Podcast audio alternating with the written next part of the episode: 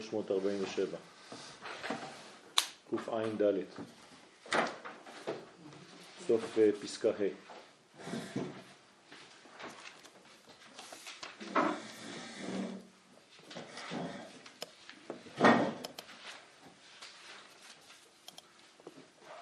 11 שורות לפני סוף הפסקה.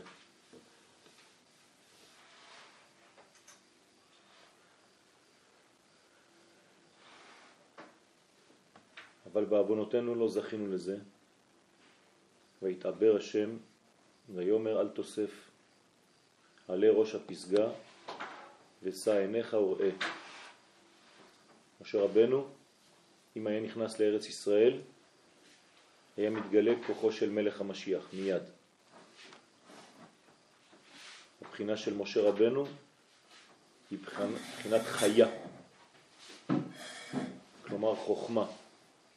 ואם היה עולה לארץ ישראל, נכנס לארץ ישראל, היה מגיע ליחידה. ברגע שבן אדם מגיע למדרגה של יחידה, זה מלך המשיח, ואז נגמר התיקון, הוא עושה את התיקון עבור כולם. אבל לא זכינו לזה. אז מה כן משה הצליח בכל זאת? הקדוש ברוך הוא אומר לו, עלה ראש הפסגה ושא עיניך וראה. זאת אומרת, תעלה על ראש, ראש הפסגה, עלית כבר למדרגה עליונה מאוד, זה נקרא ראש הפסגה, זה לא סתם שהוא אומר לו לעלות על איזה הר, וראה. כלומר, עם העיניים שלך אתה תוכל לתקן את העין הרע. כלומר, איך מתקנים עין הרע? על ידי עין טובה. ומשה רבנו הייתה עין טובה, ועל ידי שהוא מסתכל ורואה את ארץ ישראל, הוא מתקן את הרע עין. ולכן, שא עיניך וראה, כדי, כי, כי, כי, לזכות שתבוא בעצמך לארץ ישראל לתקן הכל מיד לגמרי, זה אי אפשר לפעול אתה. אומר לו הקדוש ברוך הוא, אתה לא יכול עכשיו להיות אתה מלך המשיח בזמן הזה, אך זה פעלת בתפילתך שתעלה ותראה מרחוק כל ארץ ישראל. כן? אתה תראה את ארץ ישראל מרחוק, ועל ידי הראייה בעצמה תתקן ותכניע את הרע עין. הנה.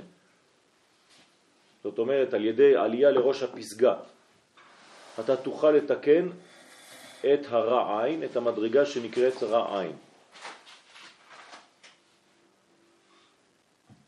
חטא המרגלים. זה חטא של רע עין. ועליית משה על הפסגה, להסתכל ולראות את ארץ ישראל מרחוק, זה תיקון רע עין. ולכן משה תיקן בעיניו, בראייתו, את ארץ ישראל מרחוק. זאת אומרת מהחוכמה. עין זה חוכמה, תמיד כשמדברים על עיניים זה ספירת החוכמה, לכן אדם שיודע להסתכל להביט על נושא כלשהו בצורה מעמיקה, הוא בעצם מפתח את החוכמה שבו.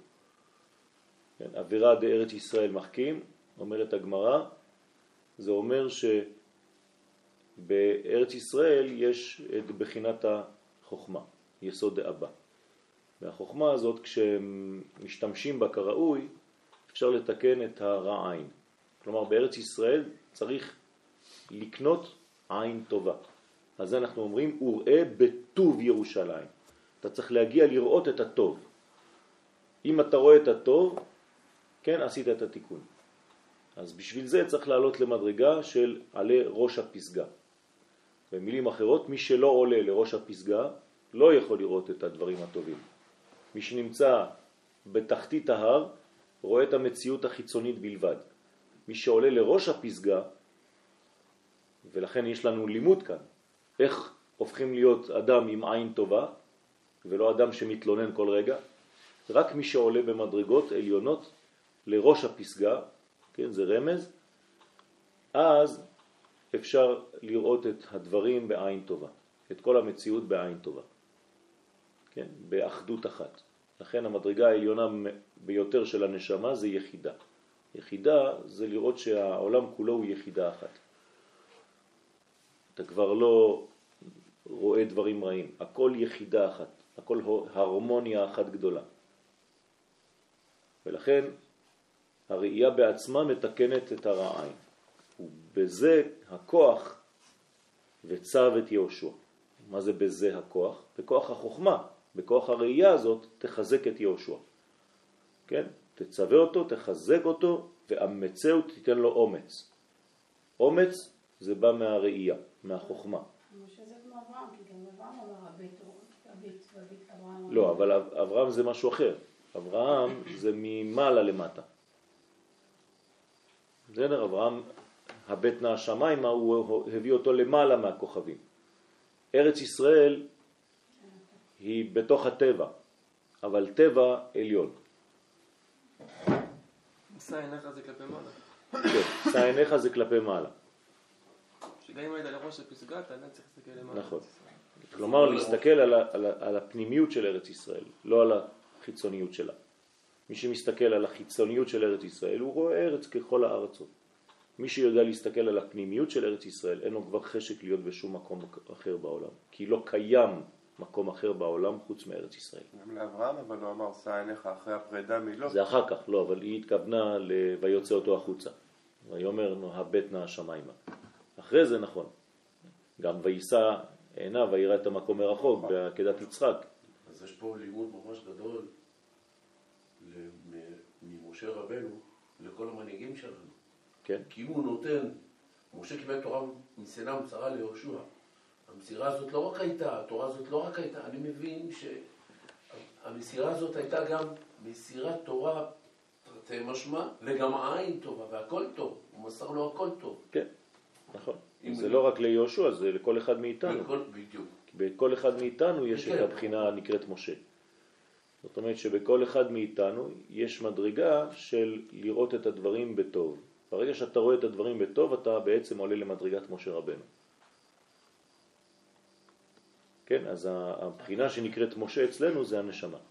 מה? חשבתי שהוא יגיד שהמעלה פה לאנשי הדור שלנו, שאפילו שמשה רבנו רוצה להגיע לארץ ישראל ומקבל תשובה שלילית, כן. אז הוא לא אומר, יאללה, לא משחק, טורף את הקלפים. הקדוש ברוך הוא נותן לו פה אפשרות לעלות ולבטל את הרע עין, זה לא משהו שהוא כנראה נוגע ישירות למשה, אלא אלינו. בטח. צריך לבטל את הרע עין של ארץ ישראל, משה אומר, בסדר, אוקיי. אמנם לא הולך להיות נגד ראש הממשלה הבא, או הממשיך העתידי, אבל אני מוכן עדיין לעזור. בטח. זה, זה לא רק לעזור, זה לתקן את כל הראיות העתידיות. על ידי הראייה הזאת של משה, הוא מתקן את כל הראיות שלנו. לכל הדורות. אז למה עדיין מתלוננים? בגלל שאם לא היה הדבר הזה, לא היינו בכלל מסוגלים לכלום. כבר ככה אנחנו מתלוננים, ואם לא היה התיקון של משה רבנו שכבר תיקן את הרוב של הרע עין, תדמיין לעצמך. כנראה שבארץ ישראל יש מדרגה כפולה, שמי שלא יודע לראות בעין פנימית, הוא מיד הופך להיות מתלונן. אין אמצע. יש פה או מתלוננים או מעפילים. ככה זה ארץ ישראל. כן, מעפילים זה אלה שנכנסים בכוח, ומתלוננים ומתאוננים זה אלה שכל הזמן יש להם מה להגיד. התיקון לדברים האלה זה תיקון העיניים. איך אה, היה חטא המרגלים, איך אומר המהר"ל? שהקדימו פלא. עין. כן, הם, הם סילפו את הראייה הנכונה של ארץ ישראל. ברגע שהראייה מסולפת, אז כולם בוכים. וישאו עיניהם ויבכו. כן, זה גרם גם כן בכי לעדה כולה. כן, ותרגנו באהליכם. זאת אומרת, יש כאן פגם כללי בהסתכלות הנכונה על המציאות, ותיקון כללי על ידי משה רבנו. עכשיו, משה רבנו הוא הנשמה. כלומר, אם אני מחפש את המשה שנמצא בתוכי, זה הנשמה שלי. משה זה אותיות נשמה. כן? מה זה נשמה? זה נון שמה. כלומר, בנשמה יש את האות נון. נון בגמטריה זה חמישים. כלומר, הנשמה זה נון שמה. היא במדרגה של נון, היא במדרגה של חמישים. חמישים שערי בינה. משה, כן, זה נון שמה. הרי איפה קבור משה? בהר נון בו, נבו.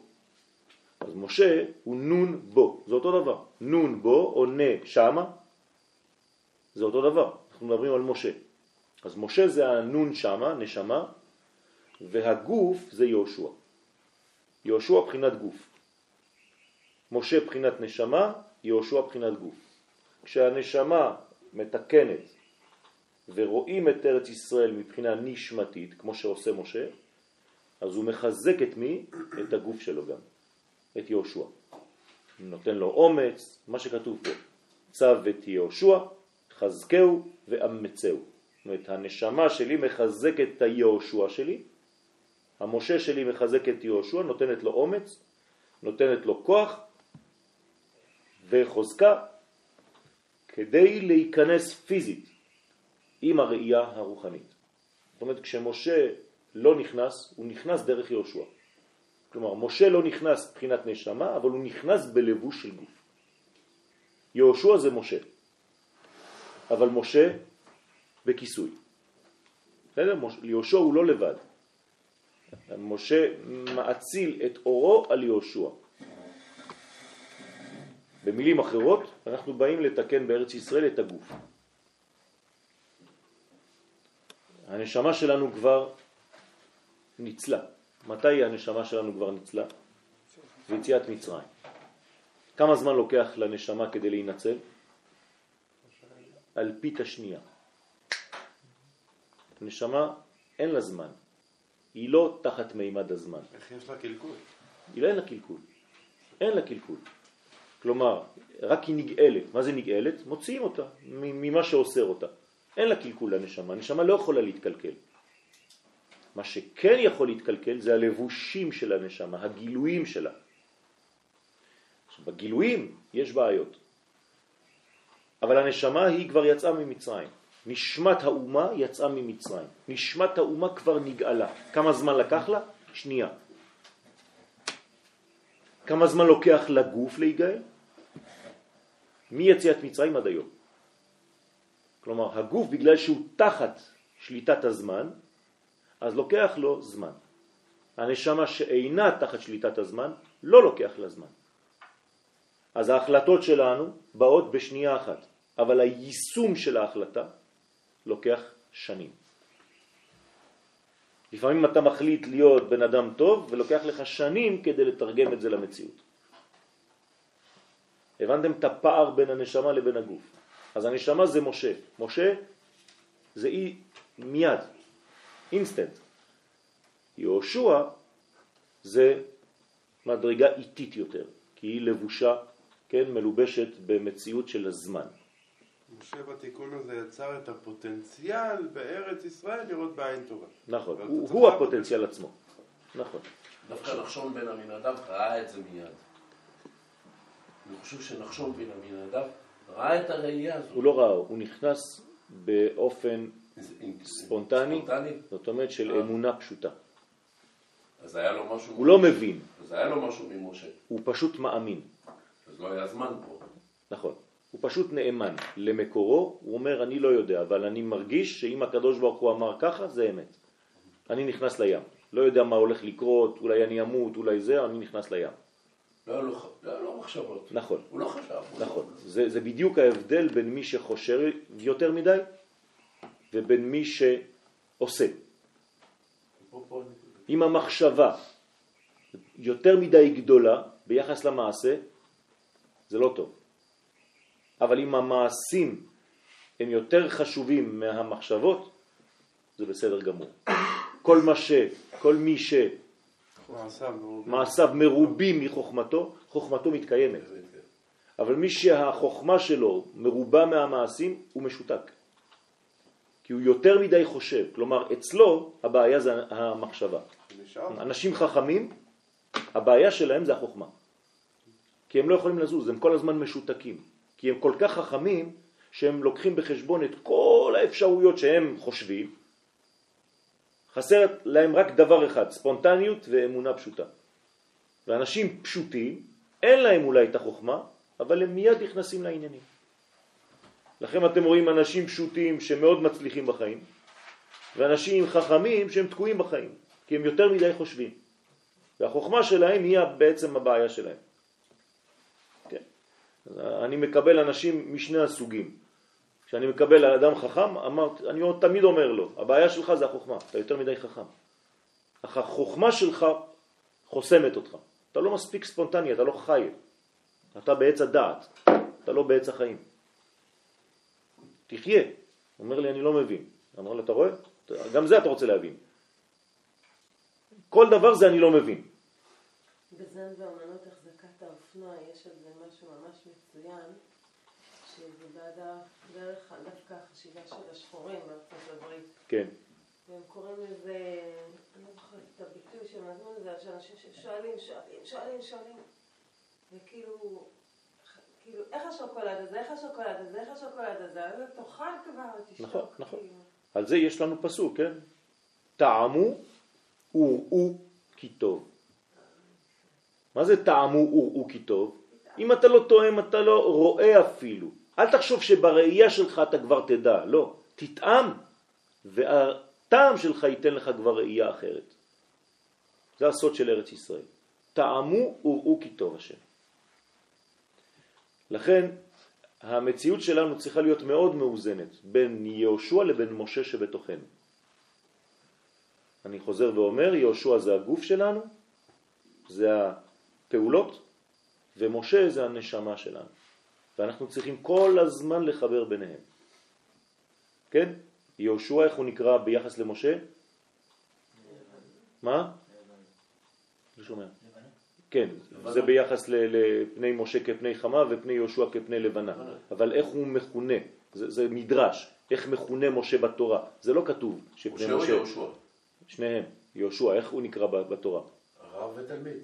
כן, אבל איך, איך, איך התורה מדברת על יהושע? ויהושע, נער. משרת. יהושע שרת את משה. יהושע משרת. איך התורה מכנה אותו? מה הוא? מה הוא עושה? התורה מדברת על יהושע, נכון? שהוא לא זז מהאוהל. איך היא אומרת? לא. לא. לא ימוש מן האוהל. בסדר? מה, מי? נער. ויהושע נער לא ימוש מן האוהל. מה זה אומר? מאיזה אוהל הוא לא זז? מה זה לא ימוש? שלא זז, לא... לא יצא ממשה. ימוש ממשה. בסדר? כי? מן המים משיתיהו. לא, ימוש. אז הוא לא ימוש. כלומר, יהושע תמיד מחובר למשה. בהגדרות שלנו, הגוף תמיד מחובר לנשמה. ואם אתה עושה אקט כלשהו בחיים שלך שאינו מעוגן בנשמה, תדע לך שאתה עכשיו עושה שטות. שטות מלשון שטן, סטייה. אבל אם אתה כל הזמן דואג לחבר ביניהם, ואתה לא מש מן האוהל, שזה משה, אז אתה מסודר. בסדר? וזה כוח וצו את יהושע וחזקהו ואמצהו, כי הוא יעבור והוא ינחיל. כן? הוא יעבור, זאת אומרת, הוא העיגור והוא המנחיל, כן? מתנחל, כי לא יוכל הרע עין לעמוד נגדו. זאת אומרת, אדם כזה שתמיד מחובר לנשמתו, אין לו עין הרע. אז מה זה עין הרע? יפה, זה רק דברים חיצוניים. אבל מי שמחובר לנשמה שלו, עין הרע לא שולטת בו. ולכן יוסף הצדיק נקרא. בן עין. עלי עין.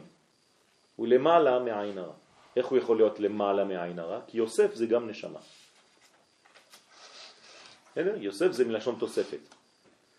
ולכן הרע, הרע עין או העין הרע לא יכולה לעמוד נגדו על ידי גודל קדושת הראייה שלך, שהסתכלת בעיניך הקדושים מאוד בכל ארץ ישראל, שעל ידי זה הכניע הרע עין והמשיך קדושת ארץ ישראל שהיא קדושת הזיכרון, בחינת והארץ אזכור. ארץ ישראל זה הנשמה. כשאתה מסתכל על ארץ ישראל בצורה נכונה, אתה נכנס לזיכרון. זאת אומרת, בחיינו, שום דבר רע לא יכול לשלוט אם אנחנו מסתכלים בעין טובה על המציאות. אני אגיד את זה בצורה אחרת, רק מי שפוחד מעין הרע, יש עליו עין הרע. כי הוא לא מזהה את כי, כי הוא נכנס להוא במנגנון עצמו. אבל מי שלא דואג לעין הרע, אין לו עין הרע. לא צריך לפחד מזה.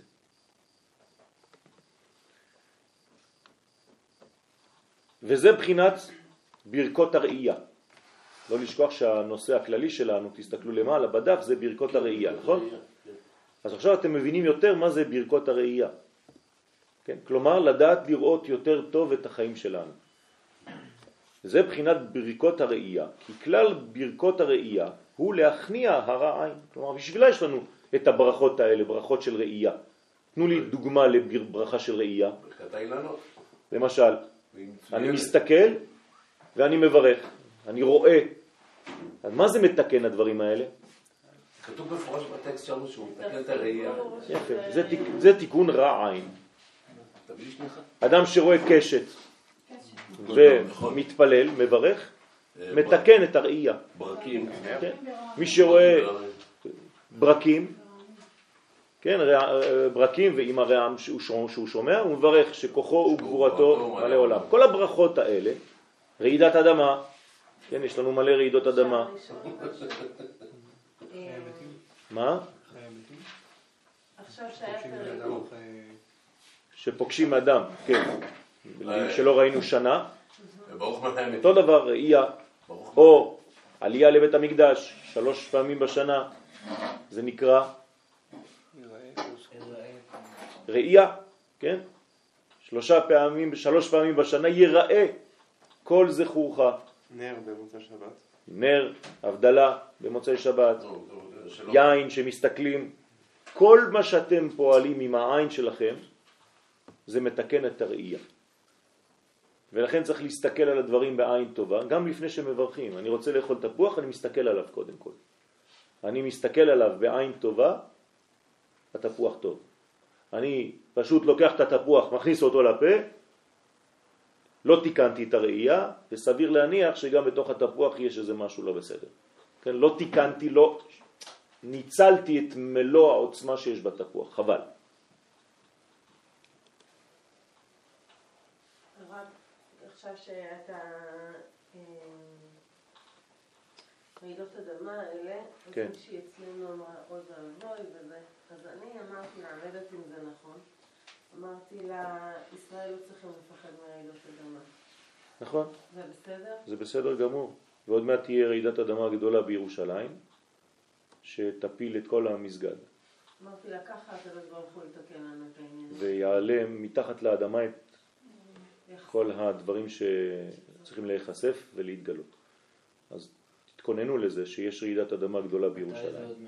כן, מתכוננים לזה. קיבלתי אפילו מכתב מהצדיק שאומר לי לומר לתלמידים. מתי זה עוד מעט? לא יודע, לא נותנים, אנחנו לא אנשי תאריכים, אנחנו אנשי תהליכים. אז אנחנו לא תחת מימד הזמן. כן, נכון, אבל אין לנו עדיין נבואה, לצערי. כשאהיה נביא, אתה תדע את זה. הרב צוקרמן שנפטר בשבת במוצאי שזה הרב שלך? לא. זה, הזקן של כל היהדות.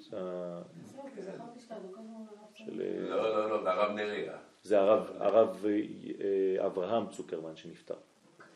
הוא הזקן, של- הזקן של כל, שלי זה הרב יהושע צוקרמן, אבל קוראים לו גם אברהם. אברהם יהושע קוראים לו. הוא זה רק אברהם לבד.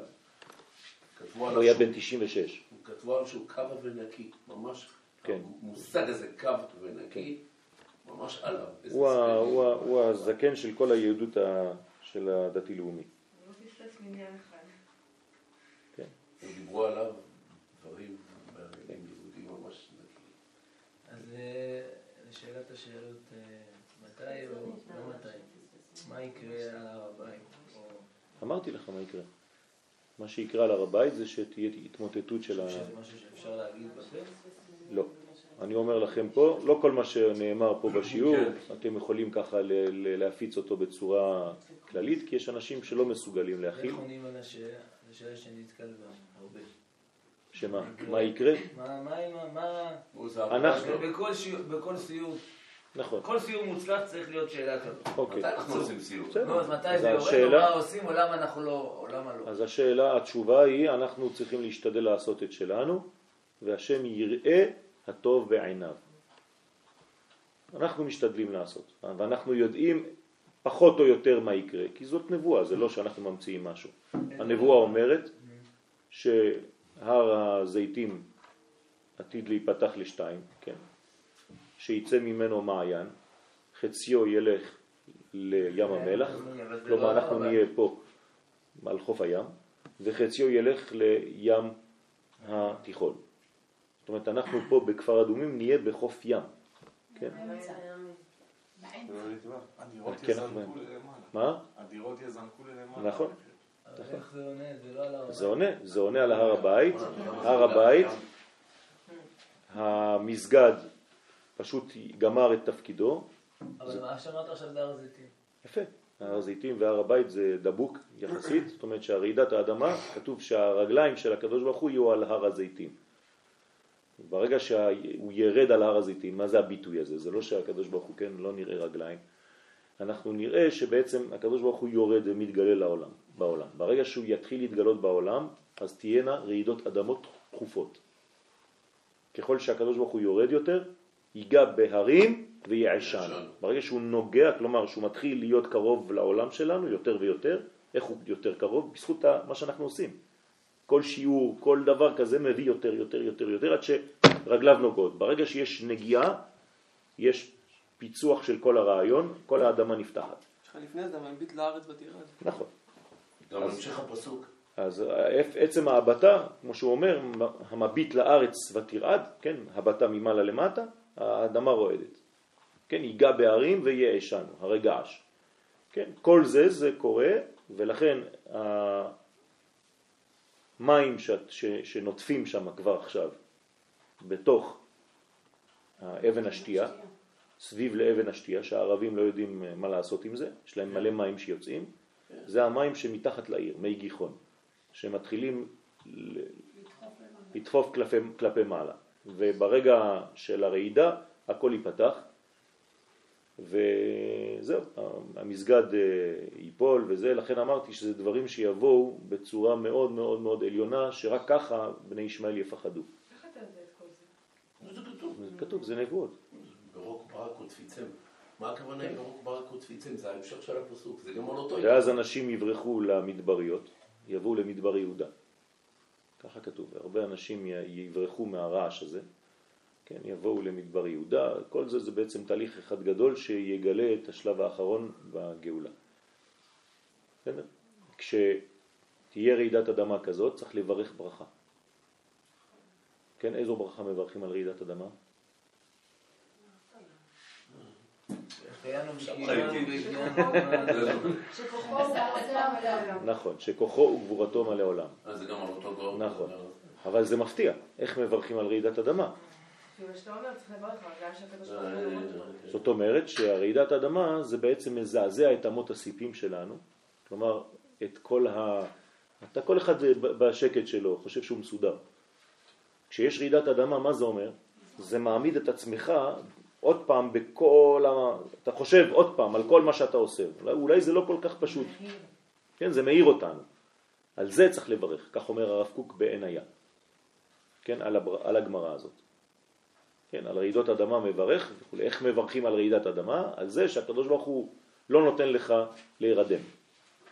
אבל את זה אפשר להגיד גם על הברקים והרעמים. נכון, אנחנו לכן אומרים גם. הנפש. נכון. אבל אנחנו עליהם לא מברכים. בוודאי שמברכים. כן. כן. כן, שכחו אותו. שכוחו וגבורתו מלא עולם. לא כל פעם, אבל... כן, נכון. שכוחו וגבורתו מלא עולם. ברוך אתה השם אלוהינו מלך העולם, שכוחו וגבורתו מלא עולם. כן. עכשיו, להכניע, כל זה זה כדי להכניע רע עין על ידי הברכה שמברכים על הראייה. כי הברכה היא בחינת טוב עין.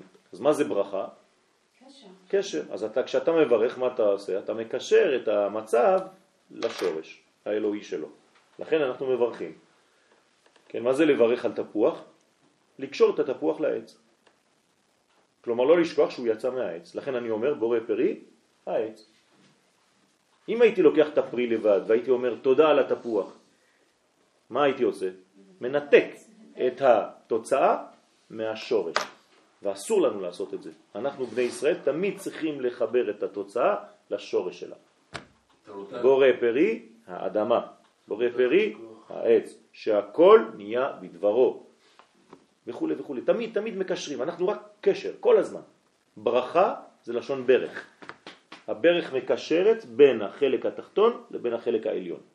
להבריך בעברית זה לחבר שוב פעם. לכן המילה ברכה זה לא לומר מילים, זה. ברכה זה להתקשר. והיה ברכה, אתה תהפוך להיות אדם מקשר אנשים. ככה נאמר לאברהם אבינו. בחינת טוב עין הוא יבורך.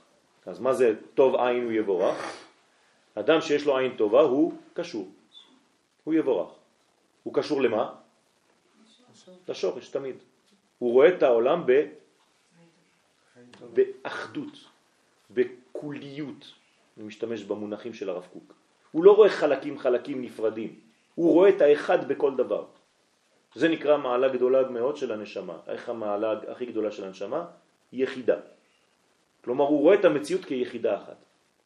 זה אדם גדול. בסדר? אז איך אנחנו צריכים לה- להתכונן לרעידת האדמה הזו? פשוט מאוד לחזק את הכלים שלנו.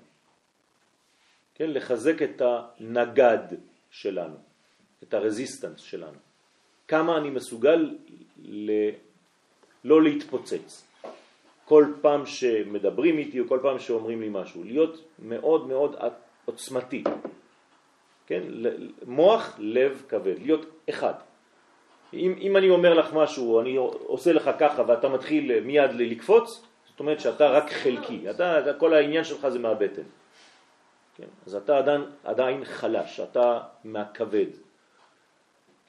אדם צריך להיות מאוזן, כלומר כל הזמן לא לענות מיד, אתה לא חייב לענות מיד. גם כששואלים אותך שאלה, אם אתה לא יודע, תגיד אני עכשיו אני צריך לבדוק. לקחת זמן לזה. אנשים מפוצצים, כאילו, אנשים יש להם דברים מפוצצים, אתה לא מאמין. כאילו, נוגעים לך בדיוק בנקודות, שטויות, באמת, כן. שטויות. אבל כן? אז עכשיו צריך להיזהר.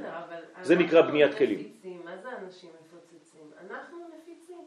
כן, אבל את רואה לפעמים התנהלויות שאת אומרת, ריבונו, באמת, באמת, דברים הפוכים ככה, רוצים להיות בשקט, לא להגיב. נכון. אתה רוצה לשנות אותם, ואתה יודע שאם תשנה אותם. שום דבר. תלמדי מהקדוש ברוך הוא. הקדוש ברוך הוא שותק, נכון? הוא רואה את כל השטויות שלנו והוא שותק. אבל לשתוק לפעמים כן. זה ממש לשתף פעולה לא, עם הג'יפה. לא, לא. לא, רק להראות להם כמה זה ג'יפ. לא. את, את יכולה להיות מאוזנת ונקייה תוך כדי שאת רואה מישהו שעושה שטות והם רואים שאתה לא קשור לעניין הזה. אתה לא צריך להגיד, כשם שיש מצווה לומר דברים שנשמעים, כך יש מצווה שלא לומר דברים שאינם נשמעים. כלומר, אם אני יודע שמולין עומד אדם שלא יכול להכיל את מה שאני אומר לו, עדיף לשתוק. באמת? כן. אבל לפעמים זה ממש נראה שזה... אז הדבר בשביל מה את אומרת את זה? אם הוא לא מקבל, זה כמו זרע לבטלה. אבל, לא, אבל לפחות גם שהסביבה לא... בסדר, אז צריך לאט לאט. יש אנשים שממש מתנהלים, נגיד במקום עבודה, יש אצלנו בן אדם אחד שכל היום מבשל, אבל מה זה מבשל? מה שאני לא מספיקה לעשות בבית שלי זה מה שבן אדם עושה במקום עבודה. כן. קציצות, בשר, פלג, כל היום. אז מה, איך אפשר לשתוק על דבר כזה? בסדר, אז צריך, מזעזע. ל- צריך ל, ל, ל, ל, ל, חוכמה. באיזו צורה תצליחי להשפיע. זה חוכמה. לא להגיד... אני לא מכיר את הסיטואציה. אני צריך לראות את הסיטואציה. כל סיטואציה היא שונה. לא לא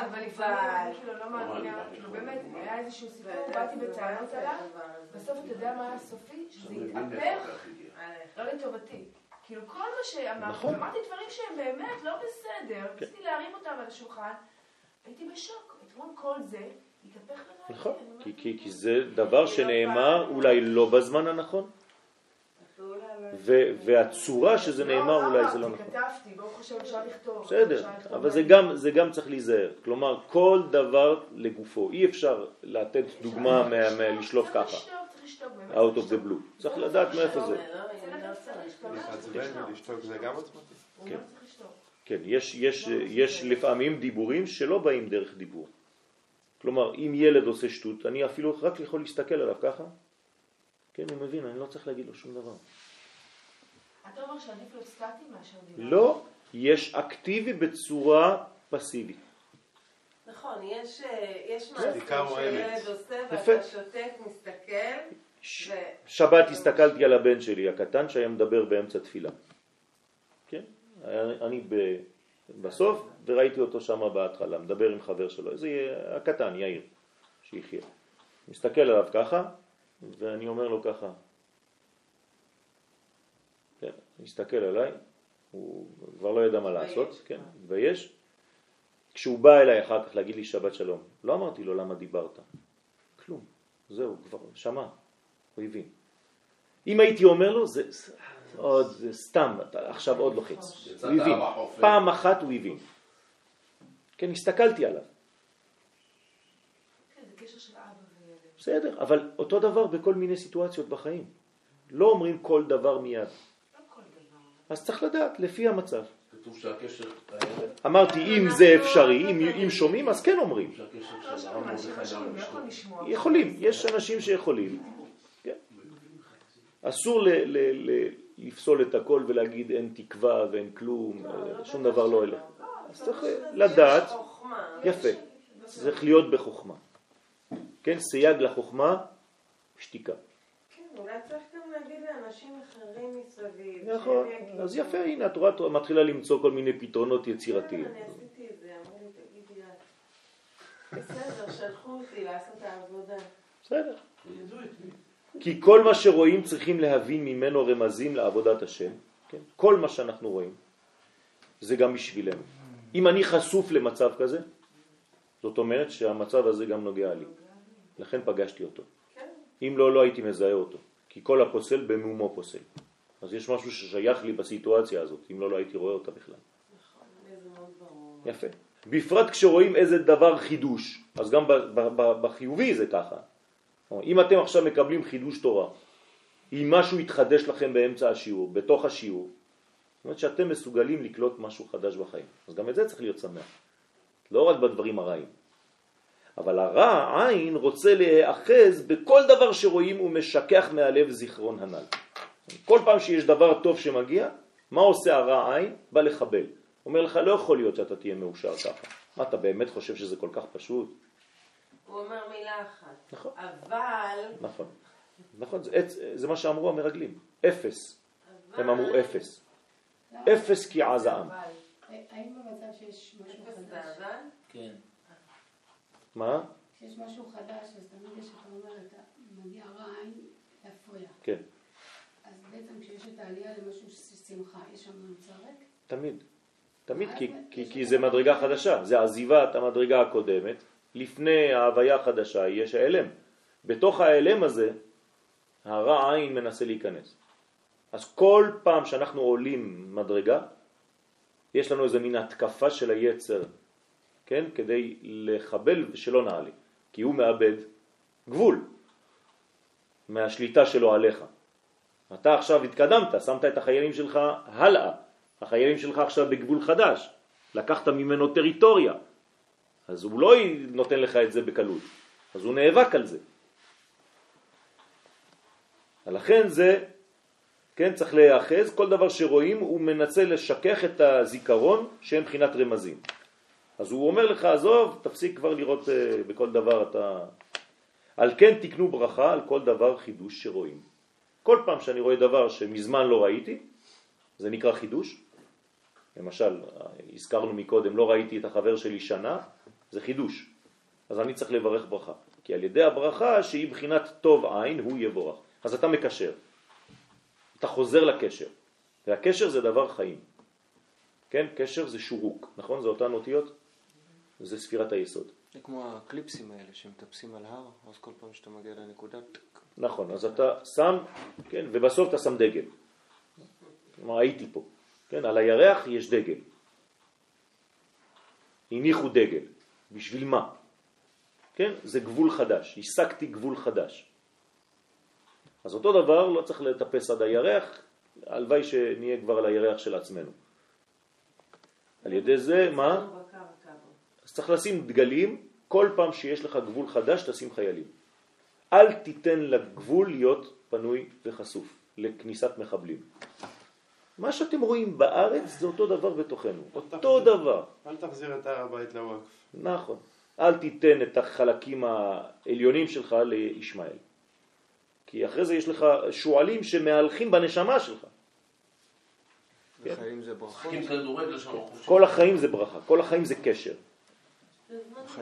להציב חיילים כאילו לברך על המצב, תמיד. שיש מצב חדש, תמיד זה קשר. לעשות ברכות. כן, איך אנחנו מברכים אה, נשמה? איך אנחנו מברכים על נשמה? ברכות. תהא נשמתו צרורה, צרור, קשר. בצרור החיים. החיים זה צרור. ומה זה המוות? זה ניתוק. פירוד. הבנתם את ההבדל? זה ההבדל הכי גדול בחיים שלנו. החיים זה צרור. אם אתה רואה את החיים שלך כצרור, כן, אתה מסודר. אם אתה רואה את החיים שלך כאוסף של ימים, שלא קשורים אחד לשני, שאין לך, אתה לא יודע מי נגד מי, סתם אתה חי, ו... זה חיים חלשים, אין בהם עוצמה. על הגבול?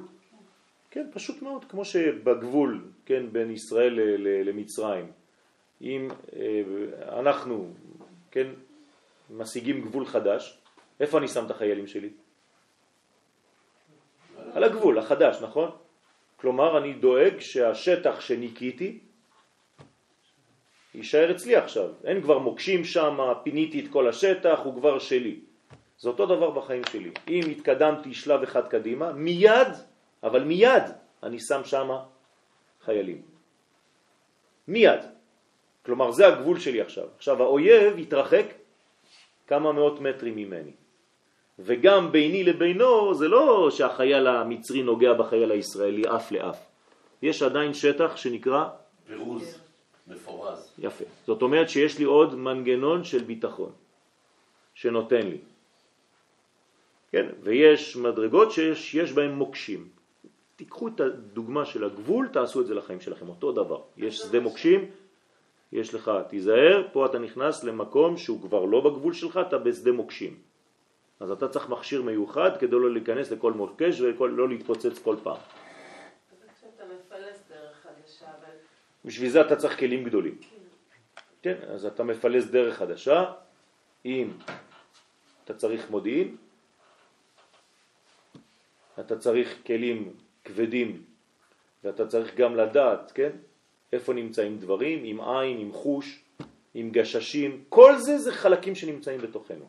אבל יוצא מצב אתה משתמש בגבול, והוא כבר מילא את תפקידו, אז אתה מעמיד את אותם חיילים, כאילו עוד- עוד פעם, בוודאי אין דבר כזה מילא את תפקידו, בינתיים הוא שומר עליי מבחוץ. מה זה גבול שמילא את תפקידו? הוא שומר עליי, אני לא בשלום. יש אנשים שרוצים להיכנס בי, יש אנשים שרוצים לחבל בי, לאנוס.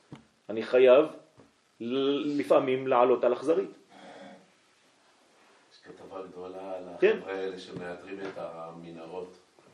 כן. אתם. יודעים כמה המנהרה הזאת שמצאו הייתה אורך? כן, נו. קילומטר? ושמונה. הגובה חמש קומות. עשרים מטר. גובה 20 מטר, נכון. כן. עומק. לדעתי נתנו. להם לגמור להשקיע שם הרבה כסף ועבודה, ואחר כך... אנחנו סיימנו הכל. הוא מהיישוב. לדעתי הם ידעו שהם. עושים את זה. 6 קילומטר אורך. עכשיו, כמה אנשים וכמה זמן צריך כדי לבנות דבר כזה? תגידו לי. מה, הם הביאו יש. בפנים שם מעליות. חשמל. מיזוג אוויר. מיזוג אוויר. השקיעו שם. לדעתי נתנו להם להשקיע את כל זה הרב, הם העבודה הביאו סינים. הם- מה? הביאו סינים. אתם מבינים? זהו, וגמרו אותה? עכשיו, לזה רצון, לא אנשים. עכשיו, בשביל זה מה צריך לעשות? המנהרות האלה, עזבו שמה. המנהרות האלה בתוכנו. יש בתוכנו כוחות של מחבלים שעושות מנהרות. תחת לפני השטח, שאתה לא רואה, אתה חושב שאתה בסדר, אבל מתחת לפני השטח הם עושים לך מחילות. נכון. אתה צריך להיזהר מאוד. אבל אי אפשר להשתמש במחילות האלה יותר. בטח שאפשר. אבל לא, אנחנו לא משתמשים בזה בצורה אתה כזאת. מה את רוצה להעביר שם? לא. מה את רוצה להעביר לשם? אין, אין, מה- אין מה לעשות, יש, אני אגיד לכם מה לעשות. יש בעלי חיים שאנחנו לא אוכלים אותם, נכון? למה? כי אין מה לתקן. התיקון זה לא לאכול, זהו. זהו, אתה מתנתק. שפן בחיים לא היה כשר ובחיים לא יהיה כשר. למרות שהוא חמוד, וטעים.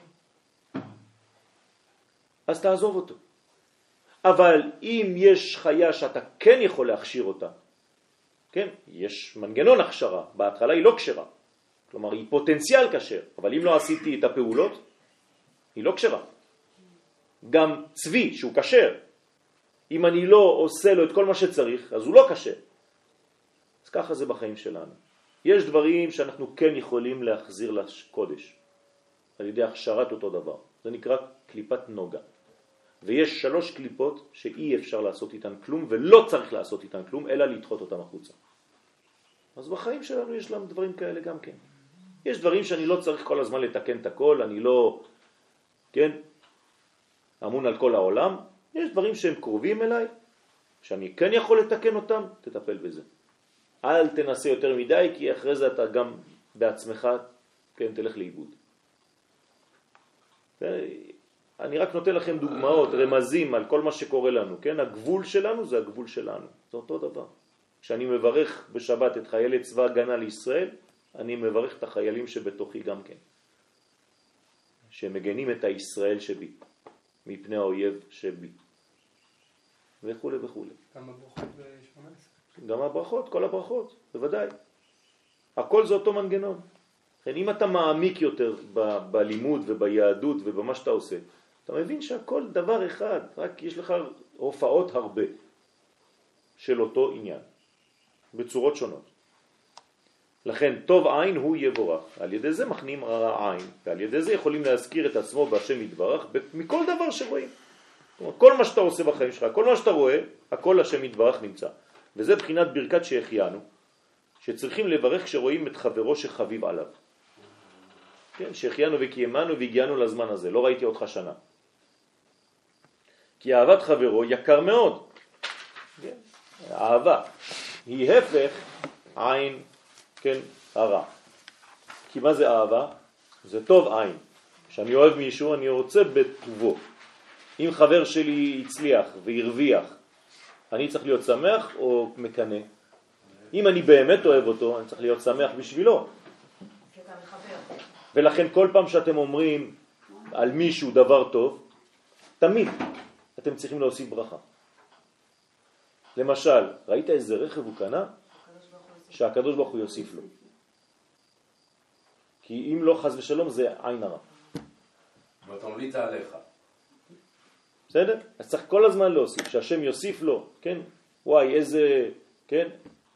אה, איזו מדרגה קיבלתי היום ממנו, שהשם ייתן לו ברכה, שאתם ייתן לו עוד חוכמה, שהשם יוסיף לו וכו' וכו'.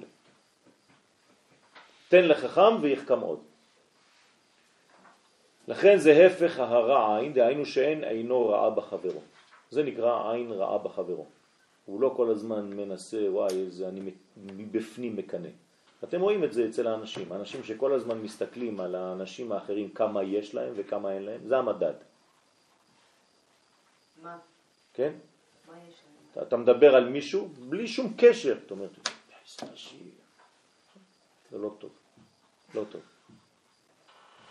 אדרבה, הוא חביב לו ושמח בראייתו. אנחנו אומרים על עצמנו, שאומרים תודה שיש לנו, שקיבלנו. אז אתה צריך להגיד, תוסיף עוד. בוודאי. מה אומרת אה, אימא של יוסף, רחל? יוסף לי השם בן אחר. ברגע שהיא יולדת, ראיתם פעם אישה יולדת ובתוך כדי לידה היא אומרת יאללה עוד אחד? כן, רחל, רחל, זה הכוח. יוסף לי השם בן אחר. כלומר, בגלל שאין לי עין הרע על הילד הזה, אז הוא יגדל בלי עין הרע. יוסף אין לו עין הרע. תכונה שאין בה עין. למה? כי אימא שלו ראתה אותו בעין טובה כשהוא נולד. בסדר? עד כאן להיום.